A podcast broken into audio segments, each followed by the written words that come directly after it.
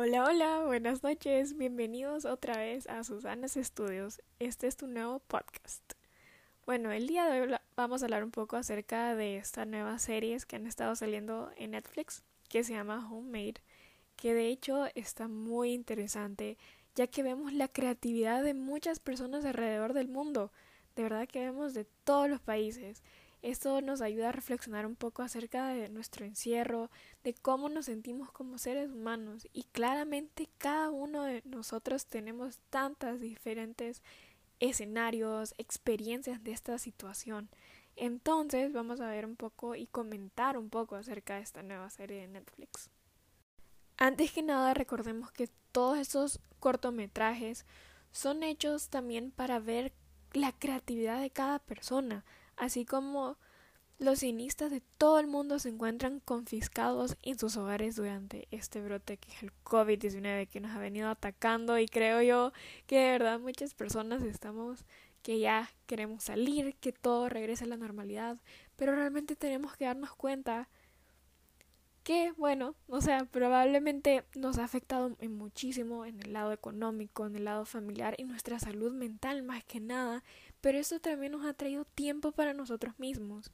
En lo personal, siento que me ha dado más tiempo de reflexionar quién soy yo como persona, qué son las cosas que a mí me gustan y habilidades que no sabía que tenía, pero poco a poco he ido determinando, he ido valorando y me he dado cuenta de ellos.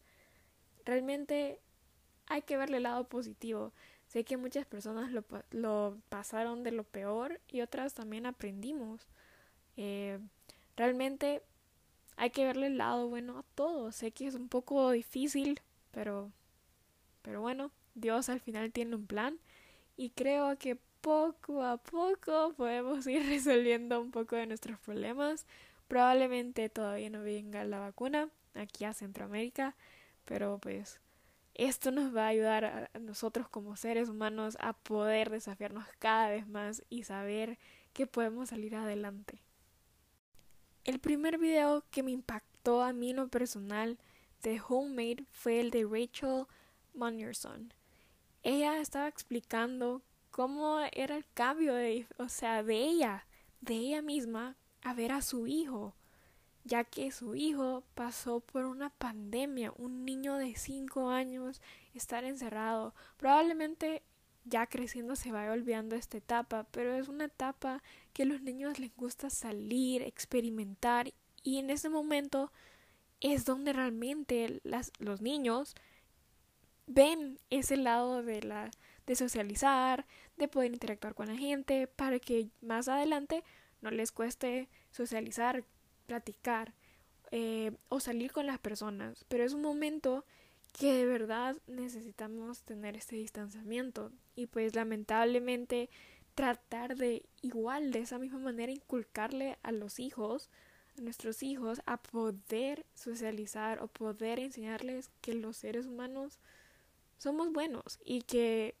hay consecuencias en nuestros actos, así como lo, lo pudimos ver ahorita en el COVID eh, bueno, incluso la podemos decir que un poco el, el, el medio ambiente, así como empezó a, a, disminuir bastante la contaminación en ciertas situaciones, ya que ahora pues se le agrega la mascarilla, ya que hay muchas personas que solamente las avientan, las tiran y pues al final terminan yéndose al océano, al lago y pues bueno, le agrega un poco más a lo que es lo del ambiente, pero pero bueno, Otro de los videos de Homemade me llamó bastante la atención de Sebastian Schimper. Schimper. Eh, bueno, acerca de cómo él también, el, el gel antibacterial, estar desinfectando a cada rato, eh, bueno, es algo nuevo. Así, bueno, es algo que deberíamos de siempre haberlo hecho, pero creo que aún más fue como ese miedo de al, no tenerlo, al no adquirirlo ni nada así y ya estarlo ocupando básicamente a cada rato, o sea, de verdad que es como un perfume para una mujer o bueno, incluso un perfume para un hombre. Realmente hay que estarlo ocupando a cada rato y llevarlo en la, en la maleta, en la cartera y todo, en el bolsillo. Entonces sí es un poco podríamos decir estresante, pero es algo que de verdad desde muchos años, desde mucho atrás, deberíamos siempre haberlo llevado. Pero siento que éramos muy confiados. Yo, yo recuerdo que realmente yo, yo compartía con mis amigos, o sea, pues compartíamos la comida, compartíamos bebidas. Sé que probablemente era antigénico, pero la economía. eh, entonces ahora sabemos, pues, de no compartir eh, nuestros alimentos, incluso con nuestros familiares. Eh, en lo personal, en mi familia ahora es como, no, ya, ya no. Siempre, bueno, realmente siempre han sido como que no, no toques mis cosas, pero aún más ahora. Y que estar desinfectando, que, bueno, el ya de verdad que hasta mis manos se sienten todas desgastadas. Y ya cuando vengo a la casa después de los geles antibacteriales que dan en los centros comerciales, horrible.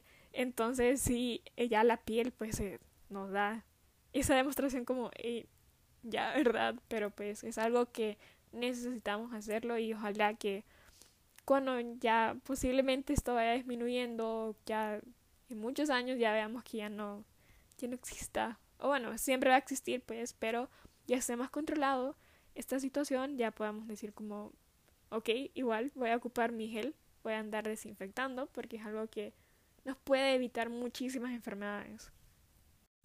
Al igual nos podemos dar cuenta en este, en este episodio que todo se volvió una rutina, una rutina que nunca tuvimos, realmente nunca tuvimos, una rutina que cada día iba pasando cada hora y era lo mismo, o sea, era el mismo y estar encerrado y con la misma rutina, siento que llegó a ser muy agotador. De hecho, mucha gente sufrió de dormir, de no poder dormir, de insomnio. Entonces podemos darnos cuenta que nosotros realmente antes nos pongamos a pensar, no teníamos una rutina, simplemente todos lo hacíamos a la carrera, era como a la hora que nos, bueno, realmente a la hora que de la nada nos levantábamos y ya íbamos tarde porque quisimos dormir esos cinco minutos más. Y íbamos tarde en que tengo que ir al trabajo, tengo que ir al colegio, a la universidad. Y luego ya de la nada cada día iba cambiando el horario y y era distinto y eso a mí en lo personal me gusta bastante, lo cosas inesperadas. Probablemente soy una persona, bueno, ya de grande empecé a desarrollar esa impuntualidad, pero pues me di cuenta ya cuando paró esa, esa disque rutina que tenía, me di cuenta que no era una rutina y que lo que estaba haciendo mediante estaba en, en cuarentena obligatoria era de que bueno, me encerraba y tenía una rutina de la mañana, levantarme, recibir mis clases del colegio y luego hacer, bueno, los primeros, en abril fue la última vez que hice ejercicio y hacía tres veces al día, pero yo tenía mi horario en la mañana como a las 10 cuando tenía un mini descanso, luego a las 3 de la tarde y a las 6 de la tarde, 3 y 6 de la tarde tenía otras clases, otros ejercicios tenía la rutina después de, de ya, eh, bueno, continuar haciendo mis trabajos, ya tipo siete y media, rezar el rosario. Y esa era mi rutina, mi rutina en cuarentena, pero cambió porque yo me gradué en junio del 2020. Ya vamos a hablar un poco acerca de una experiencia. Y luego se volvió una rutina al cual solo sabía en la mañana qué era lo que tenía que hacer y en la tarde no, no sabía qué hacer. Era un lapso de que, qué hago ahora. Y luego ya en la noche otra vez, seis y media por ahí, sabía que tenía que rezar el rosario. Pero hasta ahí se volvió una rutina otra vez. No era lo loco, pero era una rutina que simplemente sabía lo que hacía en la mañana y a las seis y media y ya. Y luego ese otro lapso tenía que averiguar si quería ver Netflix, si quería ayudar a mi casa, o bueno, eso realmente era como un parte de mi rutina en la mañana, pero en la tarde pues regresar a hacer algo, entonces sí era un poco más complicado. Pero darnos cuenta de eso, y eso creo que ha sido un mayor paso, por lo menos en mi opinión, hacia mí, darme cuenta que no todo tiene que ser una rutina, porque también las rutinas se vuelven muy aburridas y muy agotadoras. Es mejor ir a lo natural, a lo que viene, porque así es la vida, porque no tenemos nada planeado. Si tenemos algún plan y no sale lo indicado, pues nos, nos ponemos tristes. Y no, no debería ser así. Al contrario, deberíamos de decir, ok, esto no está pasando por algo, levantarnos y a seguir luchando por tal vez encontrar otra vez ese lugar que queremos, pero sentirnos orgullosos que por lo menos seguimos luchando, seguimos intentando y pues las cosas si son para uno, son para uno. Bueno, ahora sí llegamos un poco a la parte de mi experiencia personal acerca del COVID-19. Bueno, eh, realmente todo pudiéramos comenzarlo en marzo, ¿no? Que aquí en El Salvador pues ya hubo una cuarentena. Eh, de primero comenzaron con del colegio y yo creo que si no me equivoco esto fue internacional, al menos en los países centroamericanos, de que el 11 de marzo de 2020, perdón, ya vieron que hasta el 2020 casi no está en mi memoria, pero eh, en esas fechas fue donde, recuerdo que, bueno, creo que fue martes o miércoles, donde cerraron. De hecho, yo me acuerdo que ese día fui al salón y yo dije, ok, me voy a cortar el pelo cinco dedos porque probablemente regresemos en un mes. Yo, yo sí veía como en un mes o dos. Y bueno, probablemente me crezca.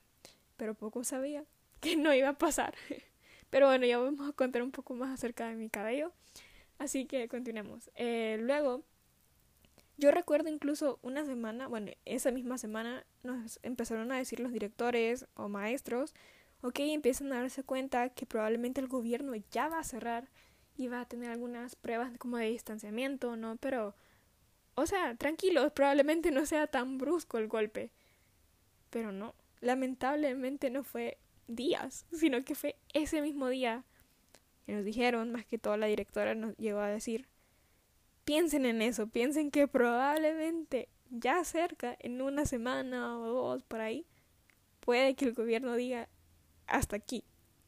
Por lo menos para los colegios y universidades. Pero no, como dije, ese mismo día fue. Y bueno, pues fue como, ok, ok, vamos a tener un descanso. Sabíamos que íbamos a continuar y que ya estaban viendo la manera virtual y todo. Pero sí, realmente fue un golpe muy tirador, muy brusco. Ya que realmente nos pusieron a trabajar y no podíamos ver, a, o sea, llegó ese punto que no podíamos ver a nuestros maestros, sino que simplemente nos tiraban el trabajo y bueno, realmente creo que necesitábamos ver, vernos entre clase y saber que todos estábamos bien. Pero bueno, nos dejaban un montón de trabajos, recuerdo bien. Y ya luego eh, nos empezó, bueno, ya sí, realmente ya en el, ya estábamos en el 2020, ¿no? Ya casi finalizando mi año escolar. Y recuerdo muy bien que empezamos a preguntarnos cómo iba a ser nuestra graduación una, un acto o hay muchas personas, incluyéndome, nos hemos esforzado por muchísimos años, muchísimos años, batallando, llorando, estresándome, de todo por lograr esa meta de cualquier estudiante escolar o un universitario. Llegar y decir, ok, lo logré, ¿dónde está mi diploma? pero no, no fue así. Realmente está, eh, estaban viendo diferentes escenarios de cómo lo podíamos hacer. Realmente no teníamos mucha información acerca de qué era esta enfermedad, esta enfermedad que hizo que por que hizo que realmente estuviéramos en, en nuestras casas obligatoriamente. Y pues eh, fue algo súper difícil, pero sabíamos que íbamos a salir adelante. Y bueno, obviamente nos frustramos un montón. Realmente nosotros no tuvimos clases virtuales. Eh, simplemente los maestros tiraban el trabajo y ya, lo teníamos que hacer nosotros. Y si nos teníamos una clase virtual así, era física, pero era para enseñarle a nuestro maestro cómo ocupar la plataforma. Entonces sí, realmente no tuvimos. Y ya después, cuando los maestros ya empezaron a aprender cómo hacerlo, ya era nuestro tiempo para que nosotros les enseñáramos a ellos uno de nuestros trabajos que teníamos que hacer como último año, que esos trabajos realmente teníamos que ir a empresas reales a trabajar, pero pues por motivos tuvimos que crear nuestras empresas y, y demostrárselos a nuestros maestros. De hecho, mi grupo ganó. uno de los de las eh, teorías que ellos tenían, ¿no? De ya sea de empresarial, incluso de marketing, ya veo ahí intro, la comunicación. Entonces sí, realmente fue muy bonita experiencia, pero sí nuestro, nuestro diploma, ¿no? y pues bueno, se dieron distintos escenarios, ya que nosotros, bueno, son tres años de bachillerato y ahí luchando y dando todo el sudor, lágrimas y sudor, ya, ya ni sacaba sudor yo, sino que sangre. y bueno, pues eh, nada, o sea, se dieron distintos escenarios y nadie sabía nada, nadie nos decía nada. Y bueno, fue, fue fatal. Pero yo sabía que tenía que hacer algo, porque ya había terminado clases, porque nosotros como último año, pues terminamos antes que todos, y no sabía ya qué hacer. Bueno, decidí que ese nada se iba a volver algo, y dije, ok, ah, voy a abrir un emprendimiento. Y ese emprendimiento lo, hice con mi mejor amiga, costó, obviamente, como todo primer negocio sin experiencia. Acabamos de hacer una, un proyecto escolar así como dije experiencia laboral, pero pues ya viéndolo, ya haciéndolo, ya era muy distinto, obviamente miedos, ansiedad, todo llegaba a la manera como íbamos a hablar a los proveedores. Eso era el otro rollo. Pero bueno, se logró y pues ahora estamos dándole con todo el emprendimiento. Yo pude aprender a ver cuáles son mis fuertes y cuáles son mis debilidades. Supe el amor aún más por, mi, por la fotografía.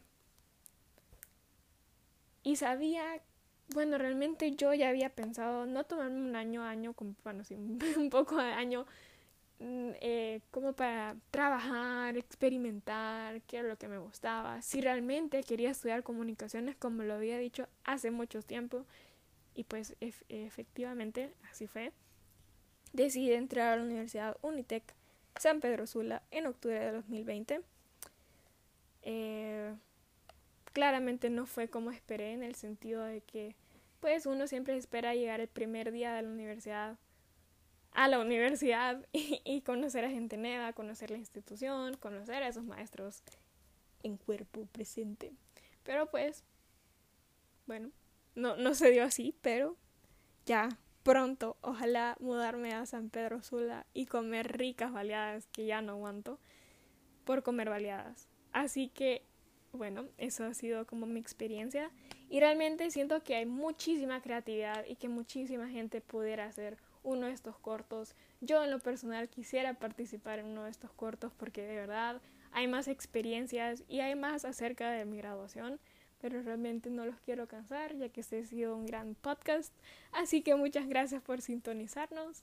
Espero que todos estén bien y que se queden en sus casas. Aunque aquí en El Salvador sí se pueda salir, por favor tener las medidas preventivas. Realmente no sé mucho en Honduras, pero pues hay que cuidarnos porque muy pronto saldremos a comer todos juntos. Y bueno, eso ha sido todo. Muchísimas gracias. No se olviden de suscribirse, y seguirnos en nuestras redes sociales. Y nos vemos hasta la próxima. Chao.